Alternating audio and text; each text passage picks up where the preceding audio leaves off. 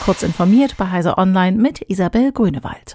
Ausgemusterte Firmen- und Behörden-PCs sind bei eBay oft interessante Schnäppchen, aber mitunter findet man brisante Daten, die keinesfalls an die Öffentlichkeit gehören.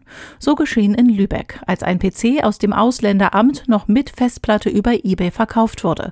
Bei der Überprüfung staunte der Mitarbeiter des Unternehmens, das den PC gekauft hatte, nicht schlecht, denn der Rechner sollte eigentlich ohne Festplatte geliefert werden. Doch schon beim ersten Blick auf die Daten auf der Festplatte war klar, dieser Fund hat eine besondere Brisanz. Der PC enthielt Daten des Ausländeramts Lübeck aus über fünfeinhalb Jahren. Dabei ging es um Einbürgerungen, Namensänderungen, Wiedereinreisesperren, Fahndungsausschreibungen, Abschiebeanordnungen oder auch Meldeakten. Mehr als 33.000 hochsensible Mails wurden dabei eBay verkauft. Die ganze Geschichte lesen Sie in der aktuellen CT. Die schwedische Regierung hat den Antrag zum Bau und Betrieb einer Anlage zur Endlagerung abgebrannter Brennelemente von Atomkraftwerken bewilligt. Bisher gibt es weltweit keine solche Anlage. Das Endlager soll in Forsmark entstehen, knapp 140 Kilometer nördlich der schwedischen Hauptstadt Stockholm. Bis zur Fertigstellung kann es allerdings noch 70 Jahre dauern. Im benachbarten Finnland wird bereits ein Endlager gebaut, das voraussichtlich in der Mitte dieses Jahrzehnts in Betrieb gehen soll.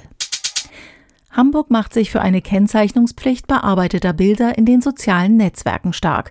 Wir wollen im Rahmen unseres Vorsitzes auch für die Problemfelder Schönheitsideal und Schönheitswahn auf Social-Media-Plattformen sensibilisieren, sagte Gleichstellungssenatorin Katharina Fegebank, amtierende Vorsitzende der Gleichstellungs- und Frauenministerkonferenz. Besonders junge Frauen eiferten einem falschen Schönheitsideal nach. Wenn dann nicht zu erkennen ist, dass vieles dessen, was gezeigt wird, gar nicht echt ist, kann das schlimme Folgen haben, bis hin zu Depressionen oder Selbstmordgedanken, betont Fegebank.